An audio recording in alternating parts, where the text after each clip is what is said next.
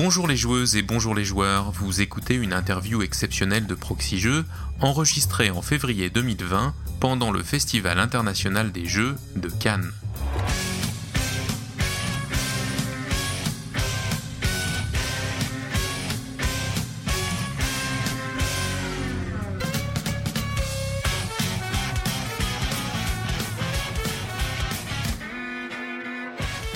Suis Hammer et voici un numéro spécial de Joueurs d'ailleurs en quelque sorte. Si vous écoutez ce podcast, vous devez avoir entendu parler au moins une fois, et sans doute beaucoup plus, du site web américain Board Game Geek, ou BGG si vous préférez, le premier site du monde en matière de jeux de société. Un site qui est né en janvier 2000 à l'initiative de Scott Alden et Dirk Solko, et qui abrite une incroyable base de données de jeux qui contient des dizaines de milliers de références. BGG vient donc de fêter ses 20 ans, vient de changer de logo l'an dernier pour l'occasion, et c'est aussi une société qui compte actuellement 7 employés à plein temps et beaucoup plus de collaborateurs occasionnels. Une société qui organise ses propres conventions ludiques deux fois par an au Texas, le berceau de BGG, ainsi qu'une boutique en ligne, une chaîne YouTube, et qui couvre les plus grands événements ludiques chaque année, de Essen à la Gen Con, en passant donc par Cannes et le Festival international des jeux. Présente sur la croisette depuis plusieurs éditions, l'équipe de BGG était là pour parler du festival et présenter les nouveaux jeux des éditeurs. J'ai profité d'un moment de répit dans leur planning pour aller tendre mon micro à deux des personnes présentes, à savoir Lincoln Damhurst et Beth Heile, que je vous propose donc d'entendre dans cette interview réalisée le 20 février 2020.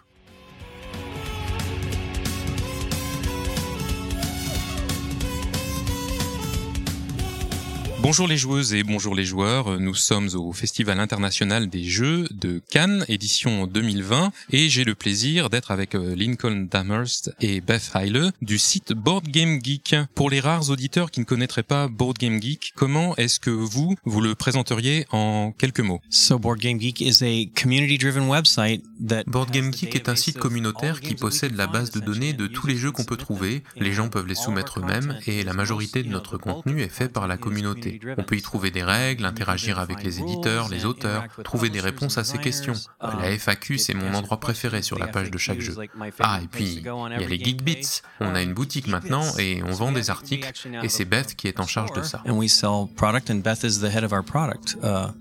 Oui, BGG a trois parties. Le site, comme tu viens d'expliquer, l'équipe média, c'est pour ça que nous sommes ici à Cannes, et puis la boutique, la partie commerciale. BGG a grandi depuis juste un site web jusqu'à ces trois entités maintenant.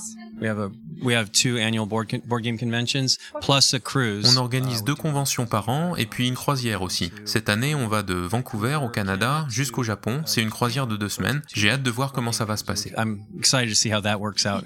bah, ça fait déjà pas mal, pas mal de choses. Quels sont vos, vos rôles respectifs chez BGG I'm the director of media, so I basically head up our YouTube uh, content. So I manage, you know, I je suis le directeur des médias, je dirige le contenu sur YouTube, je produis tous les lives qu'on fait dans les festivals comme ici. On ne fait pas de live à Nuremberg mais on y est présent, on fait Cannes, la Gamma Expo, le Tokyo Game Market des fois, on va le faire cette année au mois d'avril, Origins, Gen Con et puis Essen. Et puis je fais une émission hebdomadaire pour Board Game Geek qui s'appelle Game Night, ça sort le jeudi. Je produis d'autres émissions aussi, on a quelques nouveautés comme nos vidéos In Focus qui sont des vidéos courtes à caractère publicitaires, des vidéos d'explications. Notre but à terme, c'est d'avoir une vidéo différente chaque jour de la semaine. On s'en rapproche, mais on n'y est pas encore tout à fait.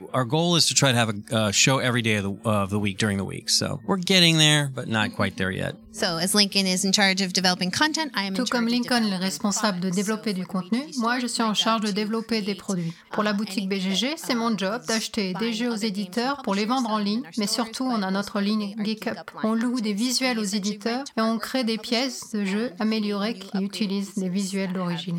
C'est original, je ne pense pas qu'il y ait quelqu'un d'autre qui le fasse. Alors je me retrouve à jouer à beaucoup de jeux auxquels je ne jouerais pas normalement pour voir quelles sont les pièces qu'on pourrait ajouter à la boutique. Si quelqu'un se dit ce serait vraiment bien que vous ayez ça, eh bien, faut s'adresser à moi.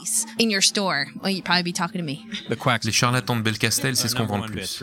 Alors BGG euh, vient d'avoir 20 ans et j'ai l'impression que le, le site a pas mal grandi ces derniers temps, notamment en s'adjoignant le, le concours de personnalités euh, déjà connues, Chaz Marler de Pair of Dice Paradise ou bien Rodney Smith de Watch It Play qui est là euh, à Cannes. Euh, D'autres aussi. Qu'est-ce qui a permis cela? Et plus généralement, comment vous pourriez décrire le, le business model de, de BGG I mean, as far as making money, uh, I think the bulk of our money comes from advertising. So we do have advertising on BGG. En ce qui concerne les rentrées d'argent, je pense que la plus grosse part vient de la publicité. Il y a de la pub sur BGG, par exemple, pour des projets Kickstarter. La croissance dans d'autres domaines, avec par exemple Chaz et Rodney, c'est qu'on veut faire grandir le hobby. C'est une des choses principales qu'on essaye de faire, créer du contenu qui attire de nouveaux joueurs. You know, enjoy the hobby. Um, for example, our show Game Night is a full explanation of the game, a full playthrough of the game. We're very friendly players. Par exemple, notre émission Game Night, c'est une explication et une partie complète d'un jeu avec des joueurs sympas. On essaye de rendre le hobby plus attirant et aider l'industrie du jeu. C'est une des raisons majeures pour laquelle ça a commencé. C'est notre onzième ou douzième année pour Essen. On présente euh, toutes les nouveautés en live et comme je l'ai dit, on fait maintenant tous ces autres rendez-vous. Ce qui fait qu'on a une vidéo pour la plupart des jeux qui sortent. Évidemment, c'est ce en quoi consiste mon travail principalement, et évidemment, les ventes gérées par Beth nous aident aussi. La plus grosse vente, c'est les charlatans de Belcastel, évidemment,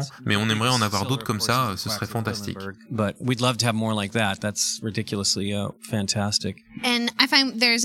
Il y a aussi un partenariat maintenant que la boutique a grandi énormément l'an passé, et c'est pour ça qu'on m'a embauché. On collabore avec des fabricants d'accessoires, et c'est un peu le symétrique de ce qu'on fait dans la partie média, tout comme on collabore avec d'autres créateurs de contenu, je crée des liens avec d'autres fabricants d'accessoires. On vend des produits qui viennent d'ailleurs et on leur vend aussi à eux nos propres produits.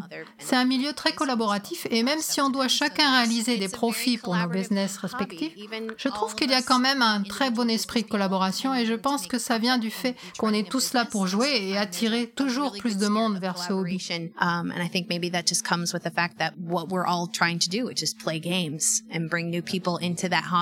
Depuis quelques années, BGG couvre euh, notamment le Festival de Cannes où nous nous trouvons aujourd'hui pour offrir la possibilité aux auteurs et aux éditeurs de présenter leurs jeux. C'est tout de même un festival euh, très francophone, même s'il porte le titre de Festival international des jeux. Alors pourquoi est-ce que c'est important pour BGG de, de venir ici? So we were actually invited by Nadine Sewell, the original uh, producer of the show, and she just retired last year. She asked us to come. She saw what we were doing at Essen and felt it might be good for this show. En fait, on a été invité à par Nadine Seul, qui fut longtemps commissaire du festival et qui a pris sa retraite l'an dernier. C'est elle qui nous a demandé de venir. Elle a vu ce qu'on faisait à Essen et elle a pensé que ça pourrait être bien pour Cannes. Mais j'avais un autre travail à plein temps et je ne pouvais pas faire un autre festival. Mais elle nous a redemandé et je lui ai dit que maintenant je faisais ça à plein temps et que ça allait être possible et on a planifié notre venue. J'ai pensé que ça allait être difficile à cause de la langue et au final les gens étaient tellement contents qu'on soit là. Ça a été super de pouvoir présenter ça à notre public et c'est aussi grâce à Trick Track qu'ils font du super boulot eux aussi et ça a vraiment marché, l'accueil a été excellent.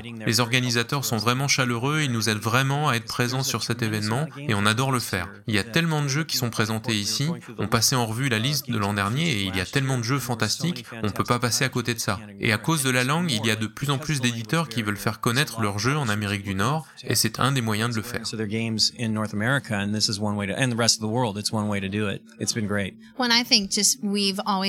Je pense qu'on a toujours voulu que notre communauté soit la plus vaste possible et même si on est une compagnie américaine et que c'est le pays le plus représenté dans notre communauté, elle grandit et de manière internationale. Et c'est logique qu'en tant que compagnie, on soit présent sur la scène internationale. Le Spiel, c'était un bon endroit où commencer, mais ici, c'était un bon lieu pour se diversifier et accroître notre présence, faire en sorte que les gens sachent comment ils peuvent utiliser BGG, viennent nous voir.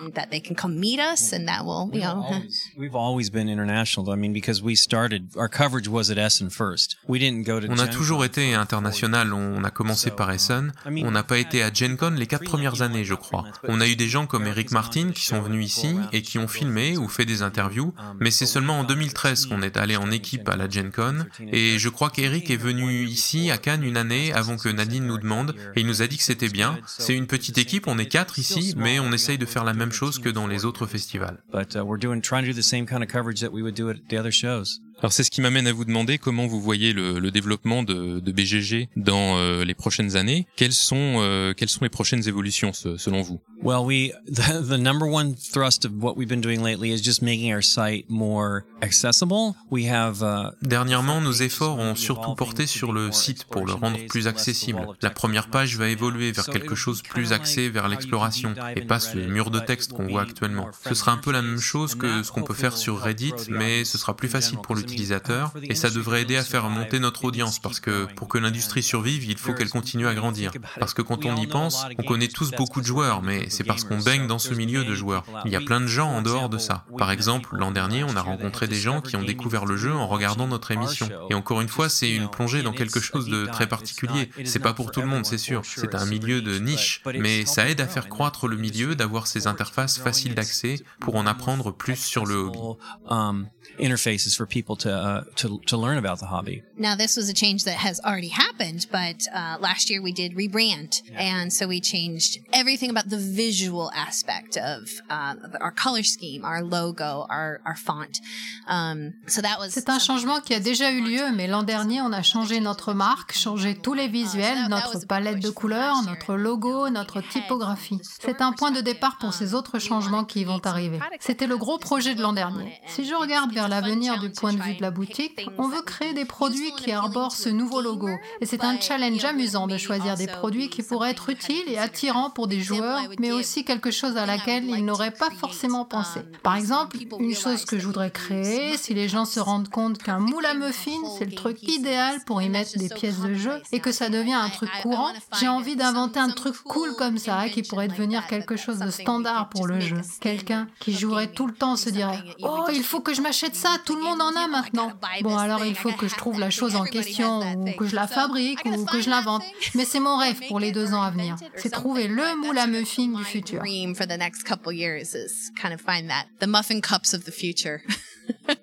Alors, Lincoln y a fait euh, allusion. Vous parliez du, du développement du, du, hobby. Donc, ma question suivante, c'est d'une manière plus générale, quel regard est-ce que vous portez sur la, la croissance du, du, hobby jeu de société aux États-Unis euh, notamment, et quels sont pour vous les, les faits marquants des, des dernières années?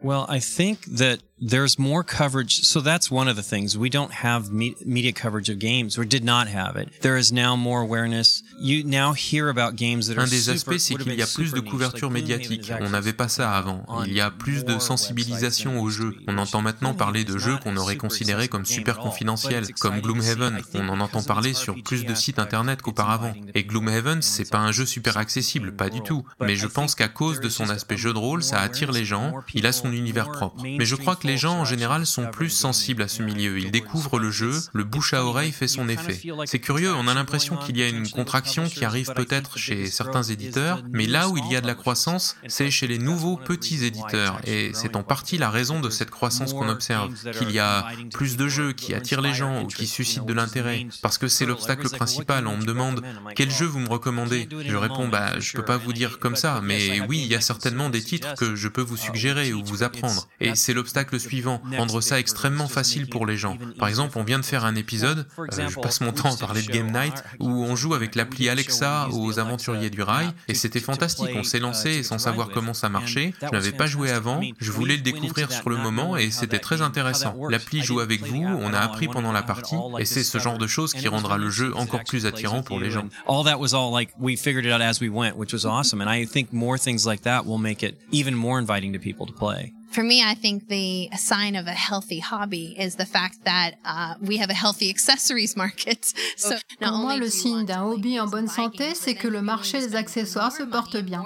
Non seulement on veut jouer, on veut acheter des jeux, mais on est prêt à dépenser plus d'argent ou plus de temps pour créer son jeu à soi, ajouter des rangements, tous ces suppléments parce que ça nous plaît tellement. Et la raison pour laquelle on m'a embauché, c'est pour pouvoir aider à suivre cette tendance. Je pense que c'est aux États-Unis que ce marché est le plus important. J'ai eu des discussions intéressantes avec des gens d'un peu partout, des Australiens qui me disent que certains produits mettent une éternité à arriver chez eux et quand c'est finalement disponible, ils ont le sentiment que c'est déjà trop tard. Donc c'est quelque chose que je voudrais bien voir continuer à évoluer, mais je dois dire qu'il y a cinq ans, ce n'était pas important ou alors ça commençait tout juste. Ça va de pair aussi avec un état d'esprit de faire des choses soi-même. Les gens qui impriment des choses en 3D, qui partagent leurs fichiers, et on revient à cet esprit de communauté que BGG veut encourager. Partager, apprendre, créer quelque chose ensemble, que ce soit des jeux ou des choses pour les jeux. wants to foster is, you know, to share, to learn, to create with each other, whether that be games or pieces for games.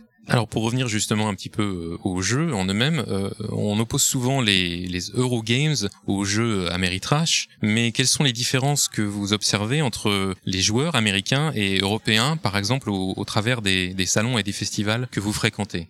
Well, I would say it's definitely more casual gaming in the United States. I don't now. I don't know by mass. This is we're attending shows that attract people like me, right? Aux États-Unis, c'est vraiment plus du jeu occasionnel, décontracté. C'est difficile à dire quantitativement. On fréquente des événements qui attirent des gens comme moi, alors ils vont être intéressés par les mêmes choses. Les Eurogames gagnent vraiment en popularité aux États-Unis. Les jeux Ameritrash ne sont pas. euh, C'est un terme que j'apprécie pas, mais euh, je sais que ce n'est pas dit de manière péjorative. Euh, je crois que c'est ça qui aide le marché américain. C'est pas vraiment exactement pareil. Par exemple, Time's Up, je sais que ça a été un énorme succès en France. C'est pas la même chose aux US, même si c'est un jeu populaire. Mais c'est là qu'il y a la croissance aux États-Unis. Ce sont des jeux plus accessibles. Mais je dois dire qu'ici à Cannes, on voit énormément de familles. Je sais que l'entrée est gratuite, mais quand même, il y a un nombre de familles énorme. On ne voit pas ça si souvent. SN arrive en deuxième derrière, et après, je pense que ça doit être Origins, où il y a plus de familles qu'à la Gen Con. C'est comme ça que le hobby va grandir, avec tous ces jeunes qui arrivent.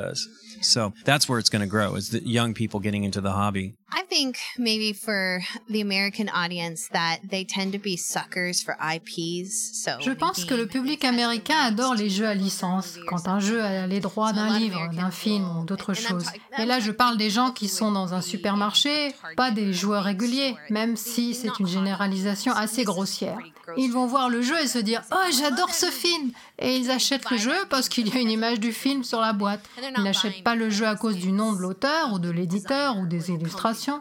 C'est ça qui les attire. Je pense qu'on voit moins ce genre de choses ici en Europe. Mais par contre, dès qu'on parle des joueurs réguliers et informés, je ne crois pas qu'il y ait tant de différences que ça. I don't really think there is much difference. Again, this is a sh- these shows are going to attract folks like us, so it's we're definitely among our people um, when we come to these things.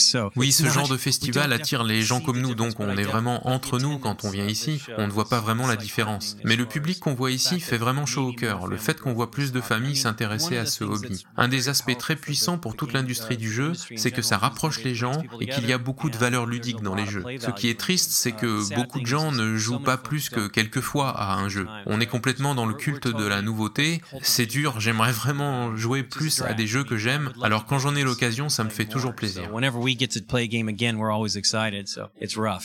Euh, merci beaucoup. J'ai une, une dernière question qui est un peu ma, ma question fil rouge. Euh, je voudrais que vous choisissiez chacun euh, un jeu ou un moment qui se rapporte à, à un jeu et que vous nous disiez pourquoi il vous a marqué. I recently was on James Hudson's starting role, and he asked us an important game, and I'll uh, sort of retread it there. Um, the first, I'll do two Récemment, j'étais dans l'émission Starting Roll de James Hudson sur. YouTube Uh, et il m'a demandé de it choisir un jeu important.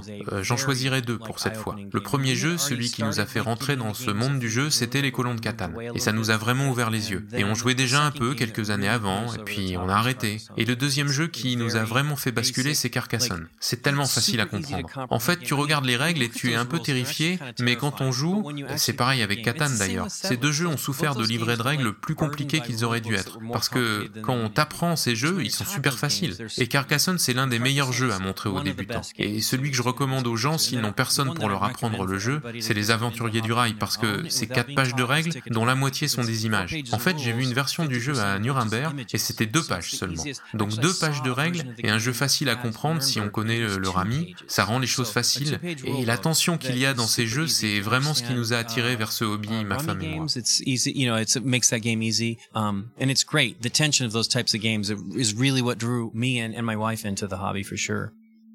For sure. For me, and this is a little bit further into that journey, I was already well playing games regularly, but the a, a moment. Pour moi, c'était un moment où je jouais déjà régulièrement, mais c'est quelque chose qui a fait passer ça à un autre niveau. C'est quand mon mari a voulu qu'on joue à Advanced Civilization, la version de Avalon Hill. Je lui ai dit, pardon, ça dure combien de temps, tu dis?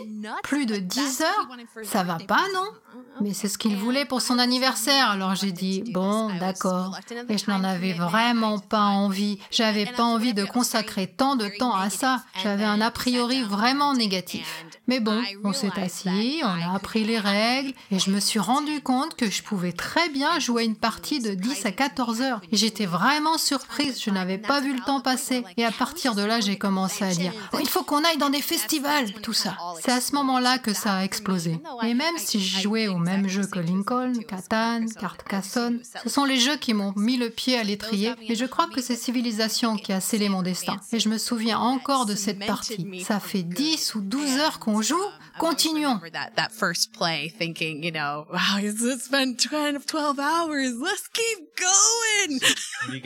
Vous avez joué à Twilight Imperium Non, pas Twilight Imperium. Mais on a fait Megasive. Oui, j'ai acheté Megasive, mais j'y ai pas encore joué. J'ai pas rejoué à Civilisation depuis la fac. Eh bien, euh, merci beaucoup. C'est une très bonne conclusion à, cette interview. Euh, je vous souhaite un très très bon salon et encore merci d'avoir euh, répondu à mes questions pour Proxy Jeux.